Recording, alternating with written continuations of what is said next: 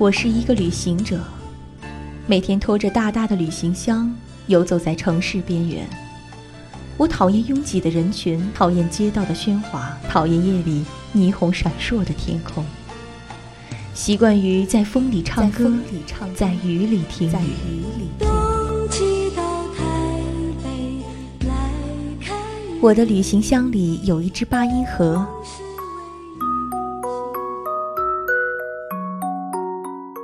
每当黄昏来临，我都在寻找一种声音，它有一种回味的味道，淡淡香气将我吞没，回味书香，回味书中记忆。